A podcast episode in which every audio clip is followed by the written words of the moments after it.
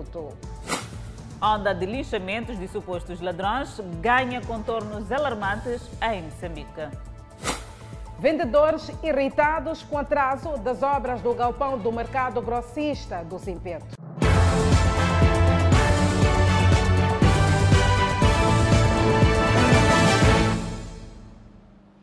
Boa noite, estamos em direto em simultâneo com a Rádio Miramar e com as plataformas digitais. Vítimas do deslizamento de lixo em Ulene juntaram-se na manhã desta terça-feira no edifício sede do município de Maputo. As famílias exigem o pagamento de rendas das casas alugadas enquanto esperam pelas novas no bairro Pussulana, em Marraquena. Partes frontal e traseira do edifício sede do município da capital Maputo voltam a ser palco de agitação. São vítimas do deslizamento de lixo de Olene. Querem dinheiro para pagamento de rendas de casas. São quatro meses de atraso. Estão a dever quatro meses, de janeiro até hoje, que é abril ainda não temos nenhum valor. Não estamos a arrendar as casas. Os donos das casas estão a reclamar conosco. Os proprietários das casas em arrendamento aproveitaram a chuva dos últimos dias para despejar famílias e causar mais pressão. Os donos já querem o dinheiro dele e assim nos expulsam. A pior é esse tempo chuvoso. Por isso que nós vivemos aqui. Para evitar despejo, Catarina trancou a filha deficiente de 30 anos e veio à sede do município. Ela não anda, não fala, não faz nada. Tudo que eu faço para ela. Assim lhe fechei dentro da casa, até eu chegar. Uma casa que não é sua? Não é minha. O que acham estranho é o facto de o município referir-se a um pagamento cuja chegada os destinatários não confirmam nas suas contas bancárias. Que disseram que eles já meteram dinheiro para, para nós arrendarmos as casas. O dinheiro nunca tivemos. Para fazer face à agitação que estava a se registrar tanto na parte frontal como na parte traseira do edifício sede da capital Maputo, as autoridades autárquicas ordenaram os moradores de Olene a acederem ao interior do edifício, onde acontece uma negociação a portas fechadas há um pouco mais de meia hora e nós, cá do lado de fora, aguardamos o desfecho. Fim da negociação a portas fechadas. O desfecho foi a marcação de outro encontro para sexta-feira. Só até sexta-feira vamos ouvir o último mandato que eles vão nos dar, que é até quando, para a gente poder ter dinheiro. Em março, o Conselho de Ministros anunciou o desembolso de 26 milhões para gerir esta situação e o município diz que o atraso deve procedimentos administrativos. No universo de cerca de 300 famílias, menos de 50 estão já alocadas nas prometidas novas casas em Pussulane, no distrito de Marraquene mas de lá soam queixas associadas a defeitos de obras que incluem fossas cujos respiradores estão no interior das casas. As casas de banho estão mal feitas. O coisa, o, a respiração está, está por dentro. Eles, o coisa, quando respira, toda, toda a sujidade entra dentro. Problema de longa data depois do deslizamento de lixo que desabrigou famílias em 2017, o governo comprometeu-se a pagar, através do município de Maputo, rendas de casas, enquanto não conclui as casas em construção. O Tribunal Judicial da Beira retirou o pagamento de caução de um membro da polícia e ordenou de imediato a sua prisão. O agente é acusado de espancar até a morte um cidadão que tentou filmar agentes da polícia que ameaçavam menores por incumprimento do decreto presidencial. Foi a 18 de abril de 2020 que Abdul Razak, de 44 anos, foi espancado até a morte por dois agentes da PRM pelo facto do mesmo ter tentado filmar a ação dos membros da polícia que ameaçavam alguns adolescentes por incumprimento do decreto presidencial. Depois de manifestação de repúdio da família da vítima, os dois agentes foram detidos e mais tarde colocados em liberdade mediante o pagamento de caução. Nesta terça-feira, a quarta secção do Tribunal Judicial da cidade da Beira iria começar com o julgamento, mas o mesmo não chegou a efetivar-se devido à ausência do rei Juvencio Matavel, que é tido como principal chave neste processo. A juíza do caso nada mais fez senão quebrar a caução do réu e ordenar a sua condução à cadeia, apesar do mesmo estar em missão no Teatro Operacional Norte, tal como explicara o seu mandatário judicial. Colocou-se na condição de não se fazer presente ao tribunal e, consequentemente, quebrada a caução, ele virá sob custódia. Se vem sob custódia, tem que se emitir um mandato de captura.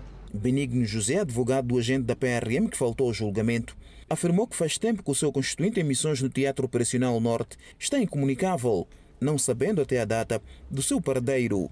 Mas adiante, mostrou inconformismo com a medida tomada pelo tribunal, alegando não encontrar fundamentos no novo Código de Processo Penal que sustente tal decisão. Eu não consigo encontrar quais são as consequências portanto, que podem ser tomadas pelo julgador após de ser quebrada a caução. Ademais, a juíza da quarta secção do Tribunal Judicial da cidade da Beira ordenou que se busque informações sobre o agente no Comando Provincial da PRM em Sofala. Ordeno que solicite-se junto do Comando Provincial da PRM de Sofala informação relativa ao paradeiro do mesmo no prazo de cinco dias. Ainda que carece de ser provado, o assistente da família Razak disse que tudo o que foi dito para justificar a ausência do agente da PRM não passa de manobra dilatória para protelar a audiência do julgamento, mas concorda com a medida tomada pelo tribunal. Acho que agiu bem o tribunal, eh, ordenando a captura do, do réu em, em questão. Em face desta situação, a quarta secção do Tribunal Judicial da cidade da Beira marcou para o dia 26 de maio a nova data para o início do julgamento do caso. Enquanto isso, dois supostos gatunos foram espancados até a morte no bairro de Mutauanha, na cidade de Nampula. A dupla teria sido encontrada a roubar uma motorizada na manhã desta terça-feira. Roubo de motorizadas na cidade de Nampula. Desta vez foi em plena luz do dia.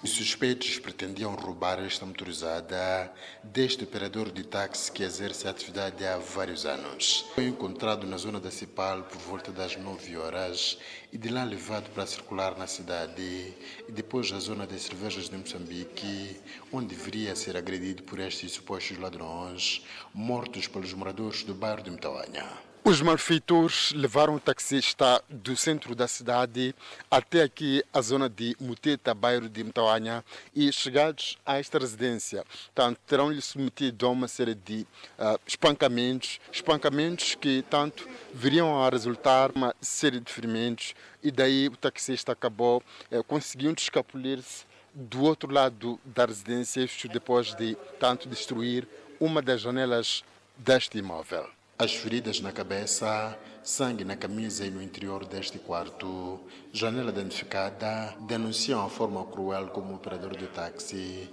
foi espancado pelos suspeitos. Eu lancei um pontapé para este, deste lado, que pegava esse ferro, deixou cair o ferro.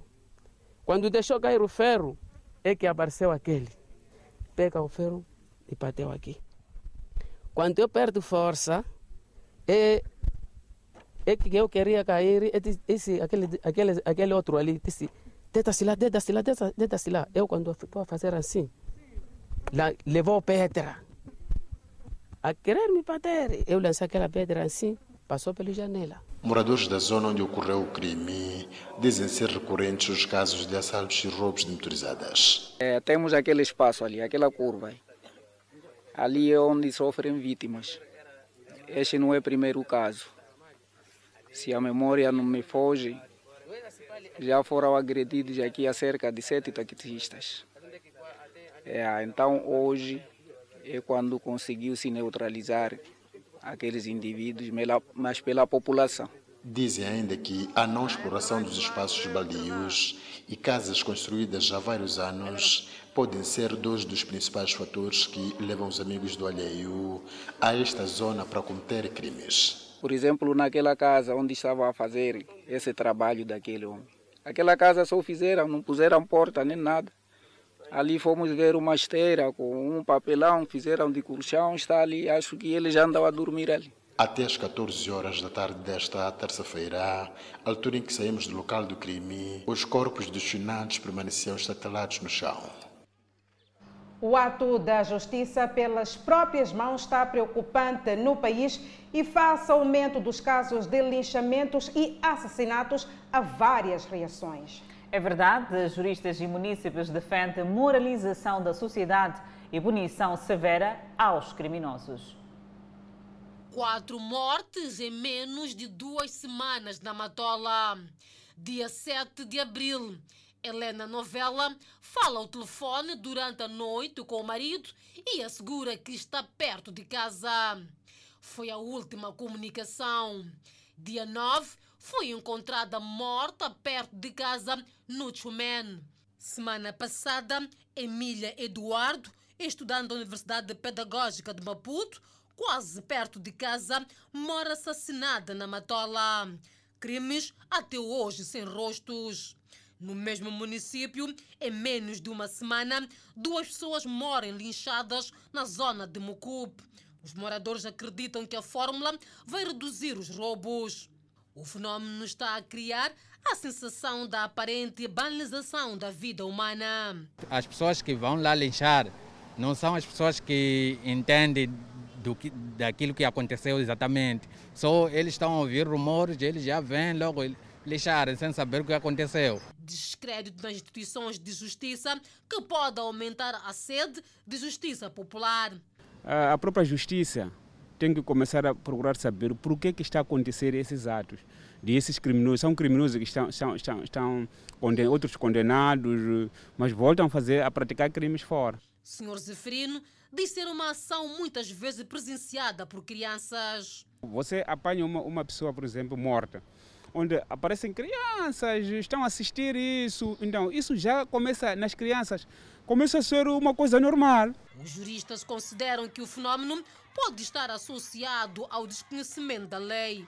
Não pode ser admitida uma situação dessa natureza. Por isso as pessoas chamam lixamento de lixamento e isto parece atenuar a situação, parece que o povo tem razão. É preciso que isto seja tomado a sério, porque a situação pode evoluir evoluir e chegamos a proporções de falta de controle, como acontece em muitos países, por exemplo, da América Latina, onde você fez alguma coisa já está sendo queimado agora.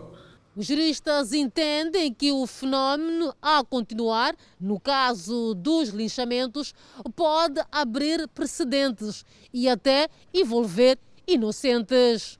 Uh, o nosso Estado deve cada vez mais se posicionar no sentido de esclarecer cada vez mais os crimes que ocorrem.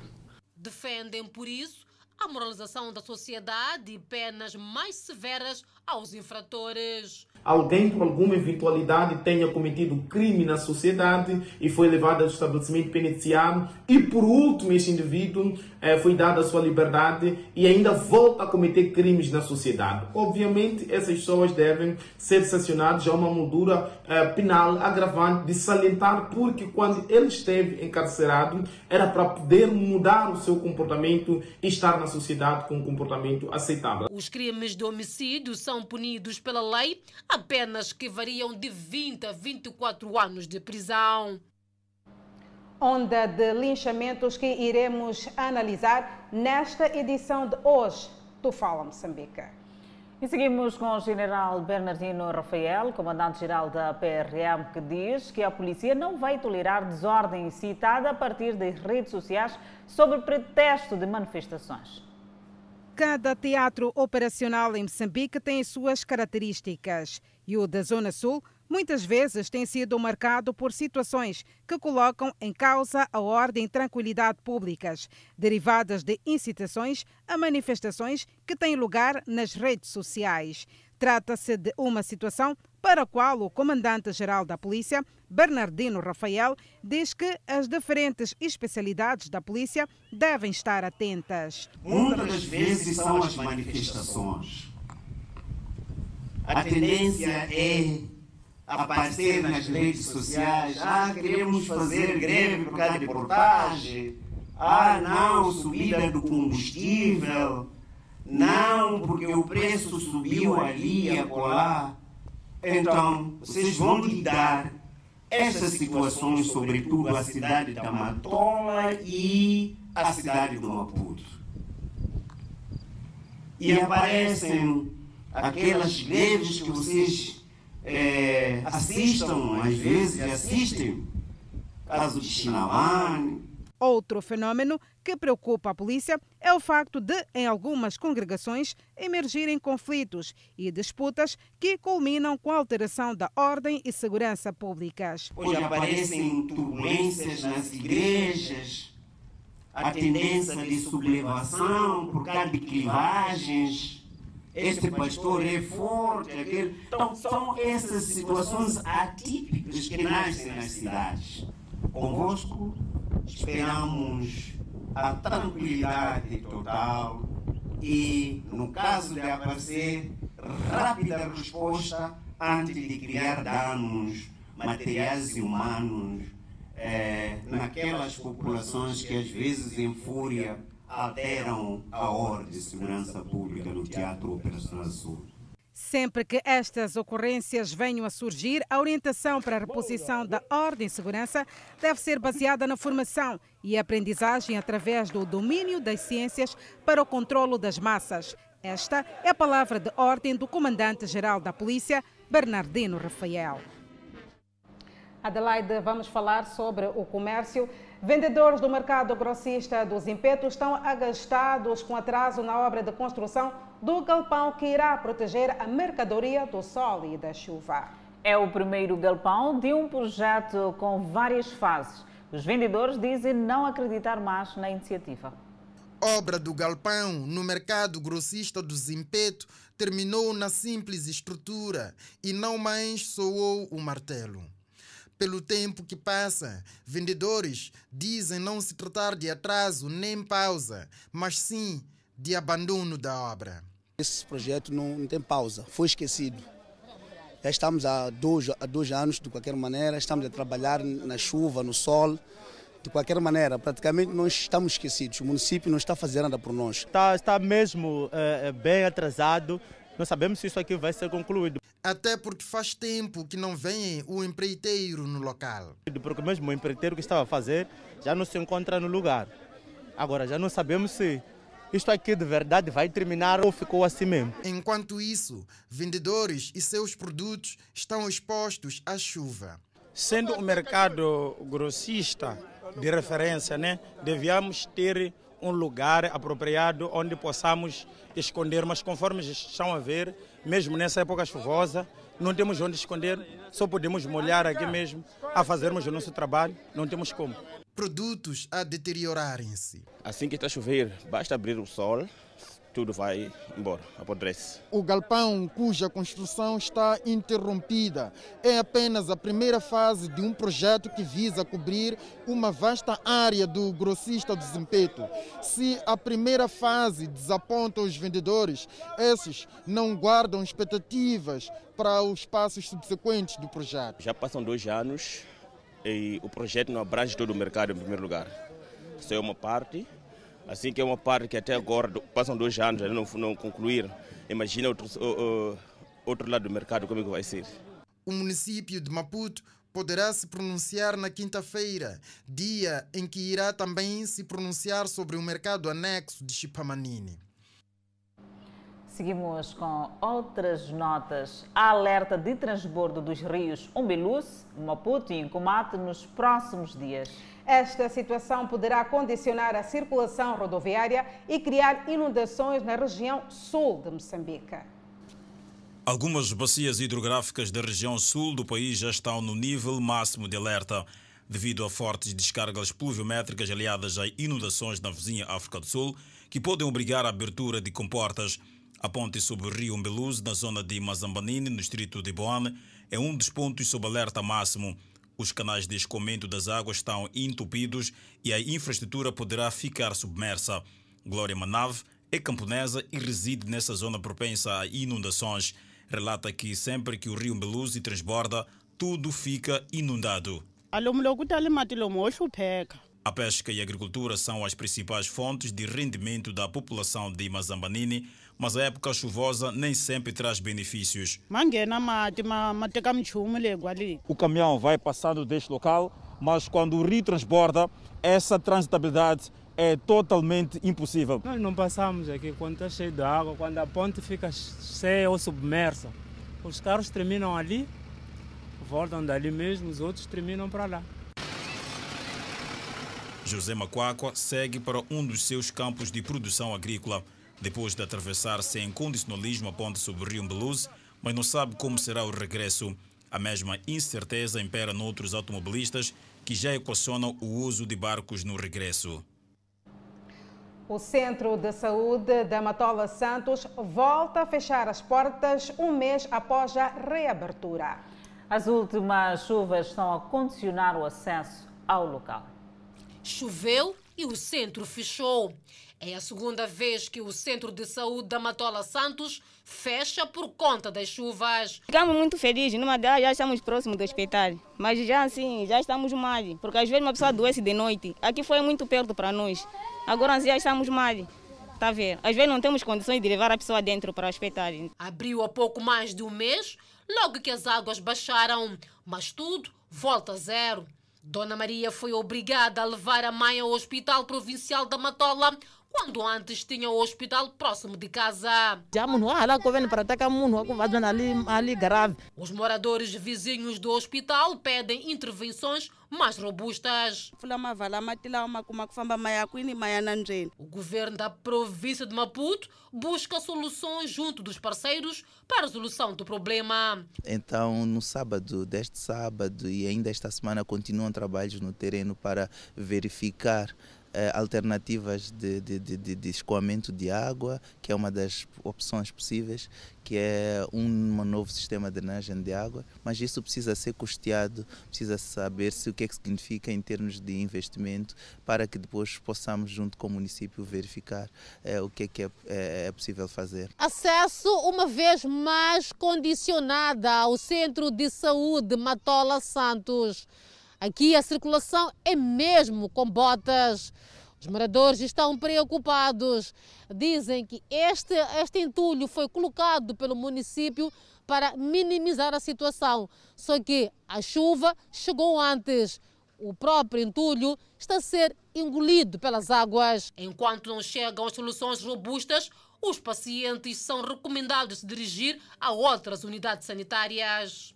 Em relação ao Centro de Saúde de Matola Santos, o setor não avança datas para a reabertura, mercê das chuvas que continuam a cair. Continuamos a falar de inundações, desta feita na África do Sul. O presidente sul-africano Cyril Ramaphosa declarou estado de calamidade nacional devido às inundações que fustigam o sudeste daquele país. Mais de 440 mortos e 40 mil deslocados é o rescaldo do temporal na África do Sul. Numa comunicação ao país, na noite de segunda-feira, o chefe de Estado sul-africano considerou um desastre humanitário ocorrido na província de KwaZulu-Natal, onde pelo menos 443 pessoas perderam a vida. O presidente anunciou uma abordagem em três frentes sobre como o governo pretende lidar com o desastre, concentrando-se em socorro imediato, recuperação e reconstrução. Ramaphosa também falou sobre como a abordagem do governo seria cuidadosamente supervisionada, como a corrupção não seria tolerada ao lidar com o desastre. Cyril Ramaphosa explicou que, embora o governo já tivesse declarado o estado de catástrofe na semana passada, em nível provincial na área afetada, a região de KwaZulu-Natal, dada a extensão e o impacto destas inundações, exige medidas adicionais. A declaração do estado de catástrofe a nível nacional permitirá que o Estado tenha acesso a recursos públicos adicionais para aliviar os danos. Cerca de 4 mil casas foram completamente destruídas, mais de 8.300 parcialmente danificadas em KwaZulu-Natal. Logo a seguir o intervalo, iremos analisar esta onda de linchamentos que está a ocorrer nos últimos dias no país. Para o efeito, Edson Arante já está muito bem posicionado. Irá interagir aqui para o Fala Moçambique logo a seguir o intervalo. Enquanto isso, obras para a reposição da via que liga a zona de Inharime estão atrasadas. Uma nota também para analisar logo após o intervalo. Até já.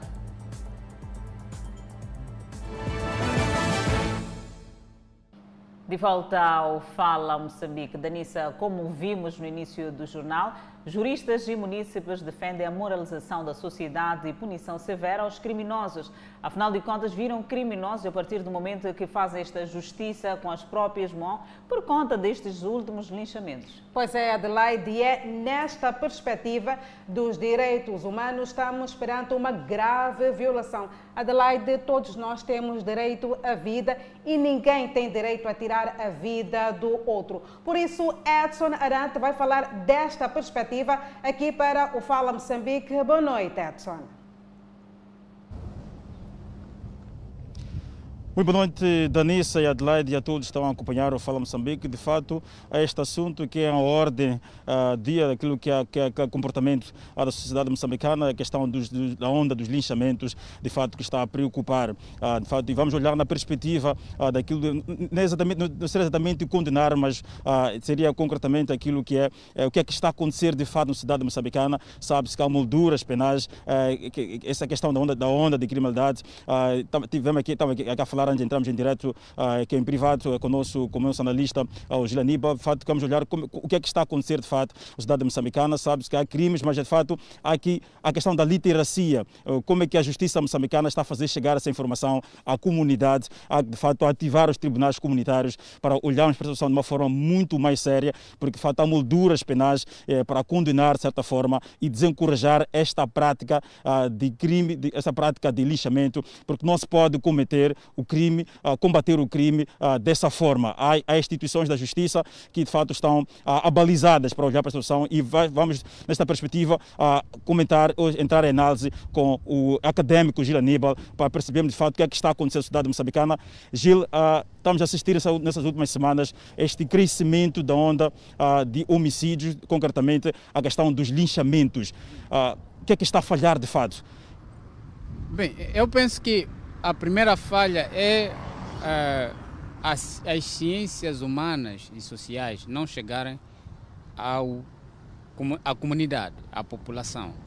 As ciências humanas, por exemplo, antropologia, sociologia, não chegam à comunidade. Então, essas ciências são muito importantes para consciencializar a população sobre quaisquer é, norma vigente naturalmente que incrimine, que, que incrimine, incrimine naturalmente ou criminalize naturalmente aquilo que são práticas, é, digamos assim, culturais, mas que pela ausência legal, da base legal, eram consideradas naturalmente normais. Por exemplo, há comunidades por conflitos de grupos tribais, étnicos, etc., cometem eh, esses linchamentos como algo de resposta a um determinado a desconforto, um conflito entre esses grupos de tecidos sociais. Agora, como é que a justiça tem que se posicionar? Naturalmente, como bem disse, é preciso, quando se aprova uma norma, é preciso literacia, é preciso fazer advocacia, informar a comunidade, a população de que esta norma tem aquele e outro impacto sobre as suas vidas. Naturalmente, Moçambique não tem é, muitas instituições que, que, que naturalmente fazem esse, esse, esse, trabalho, tirando uma ou outra ligada às, às, organizações da sociedade civil. Mas eu chamo aqui a atenção à própria, às próprias instituições do Estado, que têm que é, apropriar-se das leis e promover essas leis para que as pessoas conheçam. Muitos crimes são cometidos é, porque as pessoas desconhecem naturalmente aquilo que é o quadro normativo que regulamenta essa, esse crime ou etc. Outro aspecto é, aqui a realçar é que discute-se agora não é, a, a, pertinência da criação de é, tribunais comunitários. É, esses são muito importantes. Acho que atrasamos até pensar nesse, nessa perspectiva, porque os tribunais comunitários eles aproximam cada vez mais a, a, a comunidade, a sociedade, a população a custos muito, muito baixos do que as custas que são pagas num tribunal eh, tradicional ou convencional, que nós sabemos que naturalmente tem que envolver advogados, etc., juízes e aquelas custas todas dos tribunais. Mas os tribunais comunitários, naturalmente, resolvem conflitos meramente sociais de forma rápida.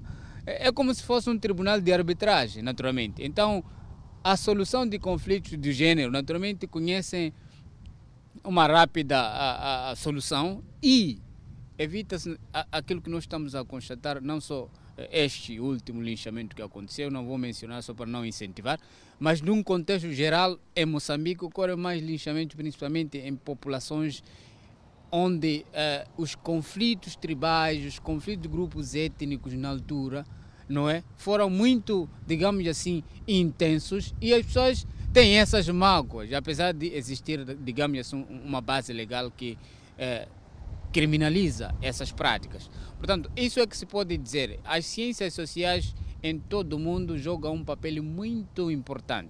O sociólogo, o antropólogo, etc, etc.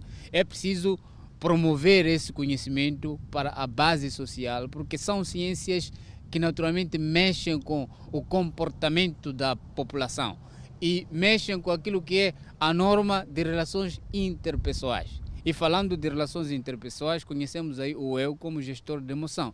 Esses linchamentos todos, naturalmente, alguns são movidos por má gestão emocional, por má gestão do eu como gestor de intelecto das pessoas. Então, quem conhece essa ciência, naturalmente, é um cientista social.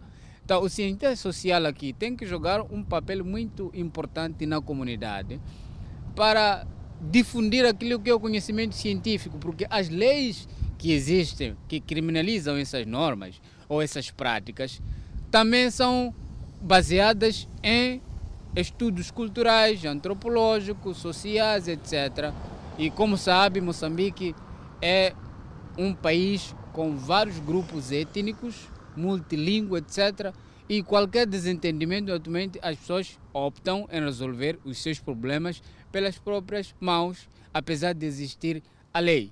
Então, é essa lei que tem que ser promovida pelos cientistas eh, jurídicos ou eh, os que naturalmente entendem matérias jurídicas, os próprios cientistas sociais, políticos e também, e também como dizia, eh, o judiciário joga um papel importante nesta componente de discussão de existência ou não de tribunais comunitários, porque o tribunal comunitário, o maior gestor que vai ser para além do juiz, é o líder comunitário, é o chefe do quarteirão, é o secretário, etc. Então, há conflitos que podem ser resolvidos antes mesmo de chegar num tribunal convencional e evitar-se efetivamente esse problema de linchamento, que eh, eu deixo um apelo que é uma prática que não abona o país, porque estamos a recuperar algumas feridas que se assemelham à xenofobia. Isso não é, não é, não é o caminho certo para o nosso desenvolvimento humano. Então é uma prática a ser desencorajada, mas como quem e por quê? Como eu disse, tem que ser naturalmente os cientistas sociais. Muitos antropólogos sociólogos andam por aí, não têm emprego. É, é, por quê? Porque há uma área que, eh, naturalmente, o Estado esquece-se que não existe desenvolvimento da sociedade, da comunidade, etc, etc, sem envolver essas ciências humanas, porque qualquer coisa que é feita é feita por pessoas. Então, temos que preparar as pessoas com ciência, e essas ciências são naturalmente ciências humanas, ciências sociais. Muito bem, Gil, ainda voltamos à conversa. Vou tentar aqui buscar alguma, alguma questão a partir dos estudos do Fala Moçambique, da Nissa Adelaide. Não sei se tem alguma questão que queira, de fato, aqui fazer chegar ao nosso analista ou académico Gil Aníbal. Edson, eh, esta exposição das crianças em atos criminais, falamos do linchamento concretamente, que análise pode-se fazer? Muito bem, Adelaide, chega aqui uma pergunta do estudo. A exposição das crianças nesses casos de linchamento, qual a leitura podemos fazer? É, a leitura é negativa, porque a criança, não sei em que tá idade é, refere-se quando se trata de uma criança, mas é, nós em Psicologia de Desenvolvimento estudamos que é, a criança tem fases de cognição Naturalmente, esses linchamentos são públicos e as crianças, como estão, principalmente as que estão na idade entre 4 a 8 anos, são muito curiosas. Qualquer distúrbio eh, social público, elas correm para ir assistir. Então, na medida em que vão assistindo esses linchamentos públicos, ela vai aprendendo aquela prática, aquele ato, como algo se fosse normal. Isso vai criar naturalmente é, no seu é, desenvolvimento cognitivo uma informação distorcida de como uma comunidade, uma sociedade moderna, digo moderna, sociedade do século XXI, devia viver. Ou seja, ela vai promover um desenvolvimento intelectual ligado à violência do que de paz, de amor e amor ao próximo. Então, não é uma boa prática que eh, deve ser naturalmente continuada, principalmente quando se trata de linchamentos públicos. Há aqueles que ocorrem em situações em que a criança é isolada, mas maior parte desses linchamentos em Moçambique, a criança está ali como um telespectador e, e os adultos estão ali também, não tomam conta da criança, não cuidam da criança e pronto, ela acaba sendo parte violentada psicologicamente em relação a essas matérias. Portanto, é aqui onde eu chamo dos cientistas sociais terem que participar ativamente para desincentivar essas práticas, porque para além do adulto cometer o crime, também está a criança que vai aprendendo a não amar o próximo. Eu costumo dizer que a maior parte de conflitos, até o, conflitos políticos armados em Moçambique, motiva-se porque os moçambicanos não se amam, simplesmente. As pessoas não se respeitam. Então, quando as pessoas não se respeitam, não interessa o que passa para o vizinho, o que passa para o próximo. Então, essa cultura tem que ser é, erradicada em Moçambique por cientistas sociais. Eu chamo a esses meus amigos e colegas que é preciso usar a ciência para educar a sociedade. Então, indo diretamente à posição das crianças, não devia. Não devia porque só para ver algumas sociedades modernas e civilizadas, quando há briga entre casais, a primeira coisa que eles fazem é levar as crianças e fechá-las nos, nos quartos e fica o casal a brigar normalmente. Mas em Moçambique, a maior parte das famílias brigam em frente às crianças, grita-se até volume sei lá onde. E a criança vai aprendendo aquilo como se fosse algo normal. Então, resumindo, estamos a construir uma futura geração muito violenta, o que não devíamos como um povo moderno no século XXI. Muito obrigado, Janiba, pela leitura. De fato, a análise esta situação da onda dos linchamentos. De fato, há que expandir a instituição da justiça, a questão da literacia e desencorajar este tipo de práticas criminais. E também queria não expor as crianças a esta questão dos lixamentos. Adelaide Danissa, devolvo a palavra para os estudos do Fala Moçambique. Muito obrigada, Edson Arante, por esta pronta intervenção aqui para o Fala Moçambique, até porque esta questão dos linchamentos de facto preocupa de veras a nossa sociedade. Obrigada, Edson Arante. Boa noite, continuação de bom trabalho, que nós aqui deste lado continuamos a fazer a nossa parte, Adelaide. É verdade, é preciso resgatar a ética e a moral. Seguimos com mais notas. Mau estacionamento de veículos ligeiros e pesados está a condicionar a circulação rodoviária na cidade de Nampula. O problema de mau estacionamento de veículos com destaque para carros motorizados na cidade de Nampula verifica-se sobretudo nos terminais intermédios, paragens de transportes semicoletivos de passageiros e sob olhar indiferente das autoridades que deviam trabalhar para controlar a situação. O fato vem condicionando a livre circulação de pessoas e bens. Não tenho, só estamos separados, outro aqui, outro lado. Andamos aqui quando vê um carro, der direção, logo de uma pessoa morre. Aqui todo momento está cheio de cravamento. Aqui cada vez mais acontece acidente. Morrem pessoas, não passa dois dias, três, sem acontecer acidente.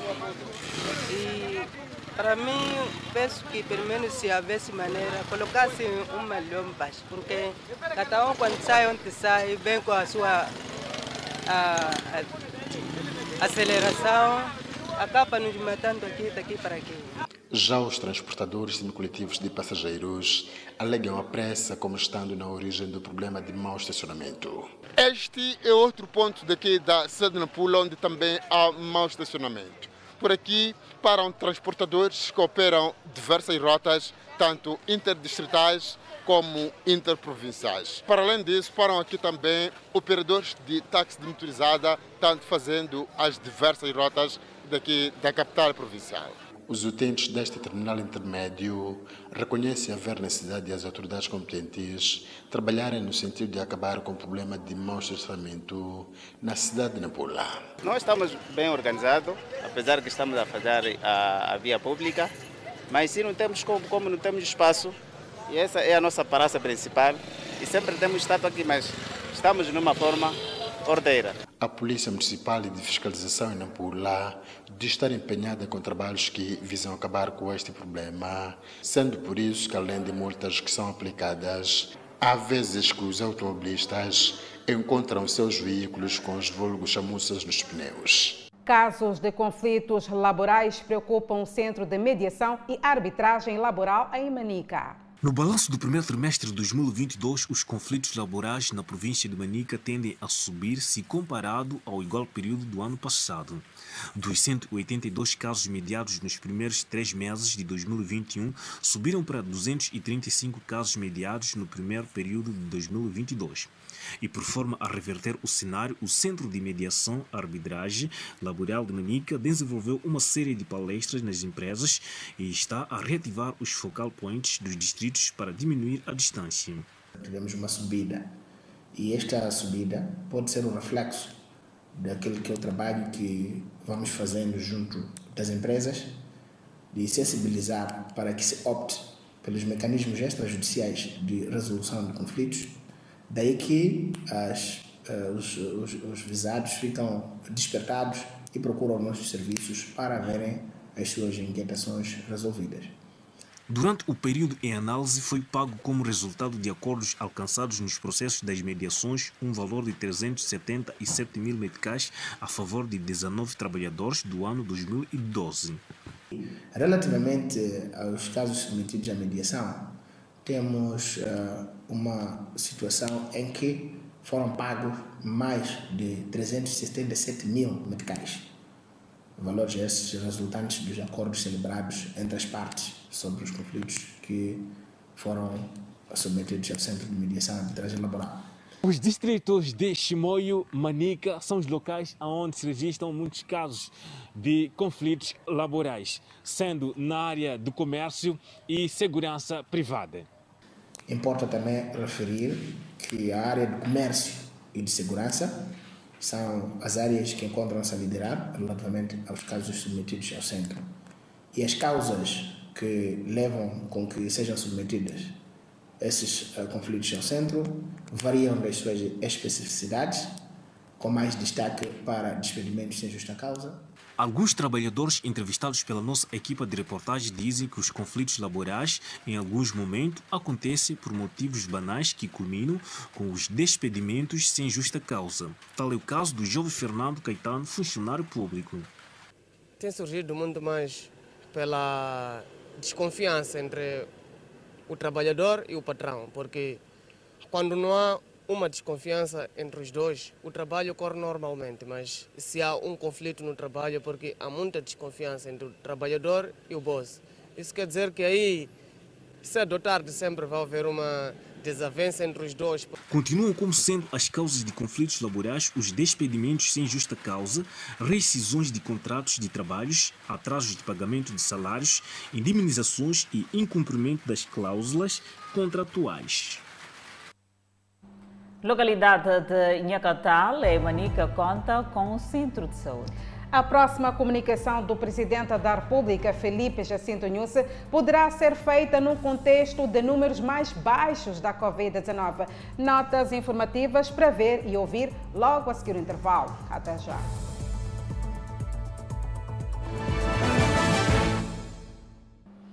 De volta ao Fala Moçambique, passa-se quase dois meses desde a última comunicação à nação feita pelo Presidente da República, que suspendeu o recolher obrigatório. A próxima comunicação poderá ser feita no contexto de números mais baixos da Covid-19.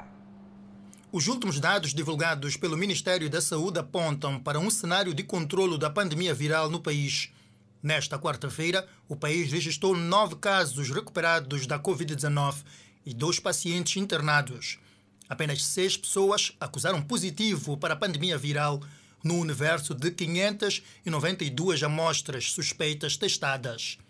Respeito das medidas da Covid-19 pode ter contribuído para o cenário de aparente tranquilidade no controle da pandemia viral no país. Bem, eu recomendo que continuem a se prevenir da Covid, né? Porque assim que os números baixaram, isso está sendo muito bom e dá a possibilidade de abrir várias coisas. Assim, o presidente também já abriu as praias e tudo mais, e é uma vantagem para nós. As pessoas têm cumprido ah, com as medidas de prevenção, têm, têm usado a máscara, embora hajam algumas pessoas que ah, não, têm, não têm cumprido devidamente, né? digamos, ah, nos meios de transporte, existe aquela uma outra pessoa que não cumprem lá tanto com as medidas de prevenção. O número de internados por Covid-19 no país tende a reduzir. Contudo, algumas pessoas entendem ainda constituir preocupação o fato de circular na via pública sem o uso da máscara de proteção. Não estou satisfeita porque o uso da máscara não tem sido aderido como no início da, do processo da pandemia cá em Moçambique. Muita gente tem ah, o que é cometido algumas negligências no que concerne ao uso da máscara. O uso da máscara de proteção prevalece como uma das medidas deixadas pela pandemia da Covid-19. Nem todos têm aderido ao uso das máscaras corretamente eh, nos transportes públicos. Eh, também nas nossas universidades não tem sido é, valorizado muito o uso das máscaras e alguns outros métodos para a proteção da Covid-19. O presidente da República, Felipe News, poderá se pronunciar à nação nos próximos dias no âmbito da situação da pandemia viral. Os moçambicanos querem que a vida volte à normalidade. Bom, eu, primeiramente, gostei né, de termos tido essa oportunidade de, de ele ter aberto quase tudo. Então, o próximo pronunciamento dele tinha que ser que, que as coisas voltaram ao normal, porque todos agora, quase todos, já estamos a viver na, na normalidade, já achamos que já vencemos nosso inimigo, Covid-19. Então, se ele voltasse a dizer tudo acabou, então vamos viver normalmente, então seria bom. O Ministério da Saúde não registrou nenhum óbito por Covid-19 nas últimas 24 horas. Falando nesta redução de números, Moçambique registrou nove recuperados, elevando o cumulativo de 223.088. O país tem dois internados. Nas últimas 24 horas, seis pessoas testaram positivos para o novo coronavírus. Moçambique tem um cumulativo de 225.338 casos positivos, sendo 224.969 de transmissão local e 369 importados. Não há registro de óbito, mantendo-se o cumulativo de 2.201 vítimas mortais. Moçambique tem 45 casos ativos da pandemia viral. Seguimos com mais notas. É verdade, Adelaida, é um ganho. A localidade de Nhacatale, no distrito de Guro, em Manica, já conta com um centro de saúde. A infraestrutura vai reduzir as longas distâncias que a comunidade percorria até a vila de Guro para obter cuidados médicos. Desde a independência nacional, a localidade de Nhacatali nunca teve um centro de saúde e, por falta de cuidados médicos, a população percorria uma picada de 34 quilômetros até o posto administrativo de Nhamações, no distrito de Guru, ou mesmo atravessava o rio Zambeze para chegar ao distrito de Matiz para obter cuidados médicos. A vida é muito difícil, porque as pessoas prolongavam uma distância muito longa para chegar ao centro de saúde, que daqui parece dista 20 a 30 quilômetros, que é Massangano, depois em Mações. Depois muitas vezes as senhoras davam parto ao longo do caminho e era uma situação difícil porque eram carregadas de bicicleta com os maridos. Com a qualidade desta infraestrutura construída de raiz, marca-se um passo importante que é o de prover saúde de qualidade para os residentes da localidade de Nhacatali. Com a entrada em funcionamento deste centro de saúde, a província de Manica passa a contar com 133 unidades sanitárias contra 132 existentes até finais de 2021. De igual modo, o distrito de Guru registra um incremento de unidades sanitárias de 11 em 2021 para 12 em 2022, reduzindo a média da distância percorrida de 14,5 km para 13,8.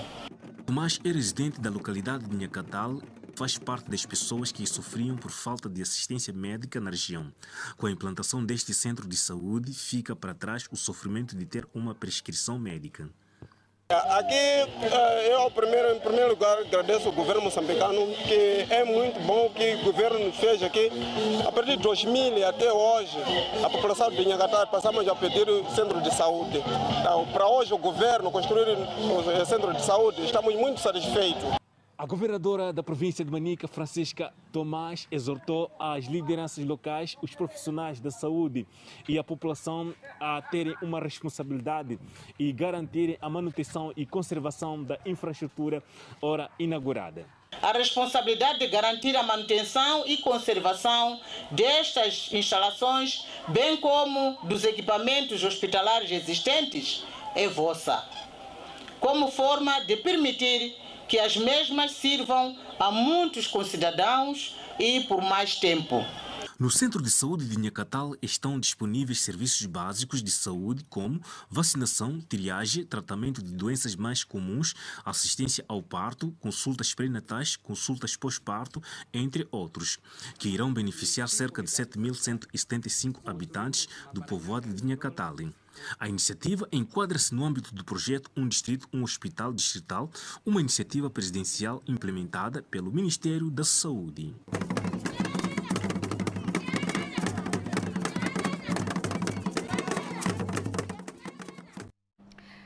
Voltamos a falar da pandemia do novo coronavírus. As autoridades de Xangai relataram mais sete mortes por Covid-19, depois que outras três foram relatadas na cidade mais populosa da China na segunda-feira.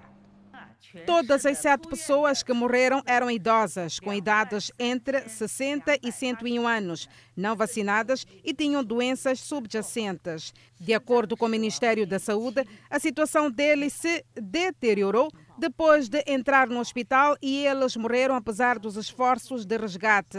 A causa direta foram doenças subjacentes. Xangai registrou 20.416 casos locais, a maioria sem sintomas. A partir desta terça-feira, testes em massa devem ser realizados na área controlada da cidade por três dias consecutivos. A maioria dos 25 milhões de habitantes de Xangai está confinada em suas casas pela terceira semana, enquanto a China continua a empregar uma abordagem zero Covid na tentativa de controlar rapidamente a disseminação do vírus.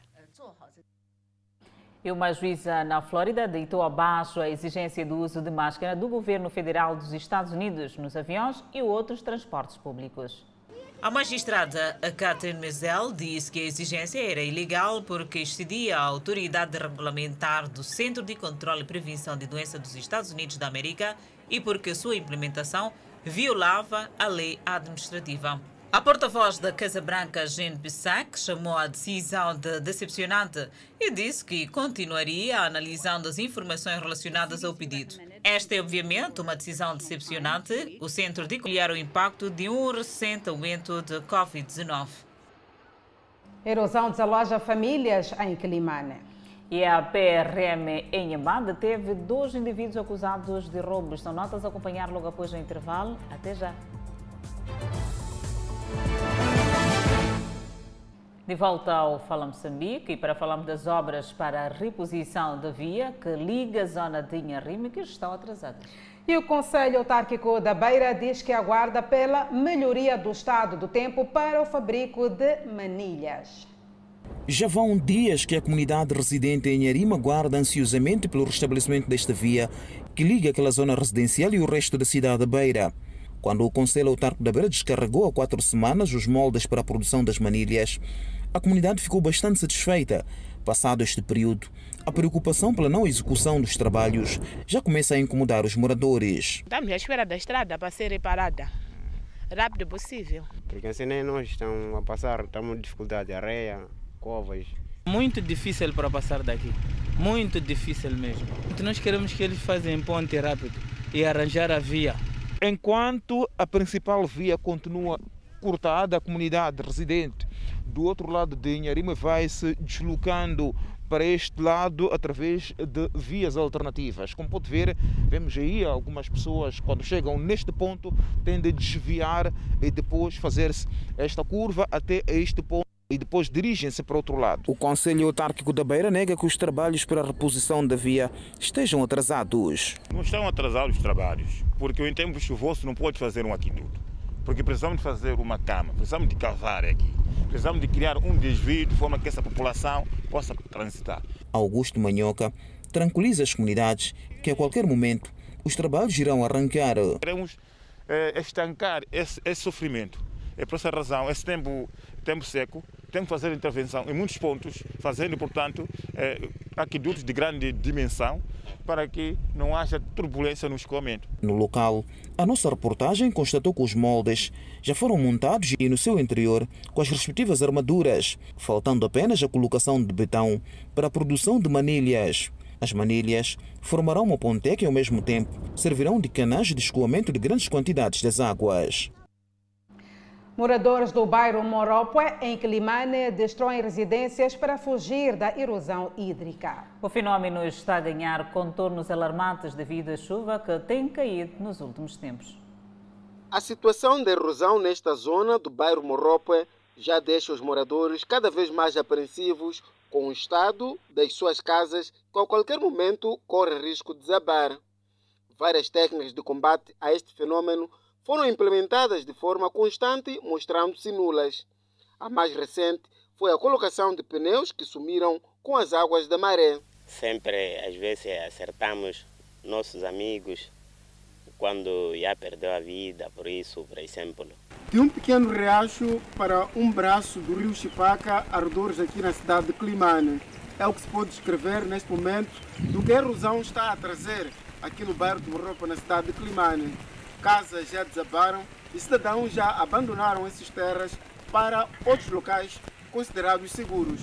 Ao exemplo disso é neste local onde nos encontramos. Se pode ver que aqui teve uma residência e porque a situação de erosão já era preocupante, os moradores tiveram que abandonar ou destruir a residência e procurar um local ainda aqui na cidade de Climane. Domingos Francelino Saiu de Climane há mais de três anos. Ele conta como a cidade mudou pela negativa. Tudo isso devido à situação que já não deve apenas ser para os moradores do bairro, mas dos munícipes, porque são várias famílias que estão sendo afetadas ou obrigadas a mudar de bairro. As que não têm sorte perdem suas casas. Pois o resto, ali existiam casas, esse alinhamento até para lá. Eu via sempre existiam casas, porque o alimento daquela casa que está no fundo de chapa era alimento onde existia o até para cá. Já não existe. Parte dos cidadãos que vivem nesta zona do bairro Morrope tem estado quase que sempre em alerta, principalmente em dias de chuva, em que o perigo não apenas se sente pelo desabamento de residências, mas que se estende para as crianças que, na inocência, têm estado a brincar no rio, onde já houve registro de situações de afogamento. Cada vez mais as coisas já estão piorando. Veja lá, do jeito, a entrada, nós entrávamos daqui até onde está aquele poço ali, é uma entrada. Mas essa, essa parte que passou, cada vez mais está superando a situação. Mas para mim, estou a ver que a situação não estou a ver nenhuma, porque essa situação de rodas. A situação de erosão tem estado nos últimos anos a causar situações de desabamento de pontes em vários bairros da urbe. Complicado para estas famílias que devem viver sempre em alerta. Seguimos com mais notas informativas. A Polícia da República de Moçambique, na cidade de Inhambane, deteve dois indivíduos acusados de roubar em residências. Este é o relato de algumas pessoas residentes em vários bairros da autarquia de Inhambane que viram seus bens a serem subtraídos por larápios. O ladrão entrou da janela quando estamos a dormir, levou plasma, telefone, dinheiro e capelão. Lâmpada de atrás desligada. Então, parei, daí espreitei, vi algo estranho, houve um movimento estranho. Depois liguei para o dono da casa, ele disse que não está na casa. Pronto, daí comecei a chamar vizinhos, cercamos o muro e daí gritamos ladrão, depois saltou o muro, consegui, ele seguiu, saltou o muro, depois tentou fugir, nós lhe pegamos. Os indiciados pela prática destes roubos foram neutralizados e entregues às autoridades policiais. Assumem terem passagem pela polícia, mas refutam o seu envolvimento nestes roubos. Passei de uma casa ali, entrei ali, estava super drogado, estava grosso. Então, dormi, dormi, saí, saí, ao sair dali, então estava ali a população que me viu ali, a população que me viu.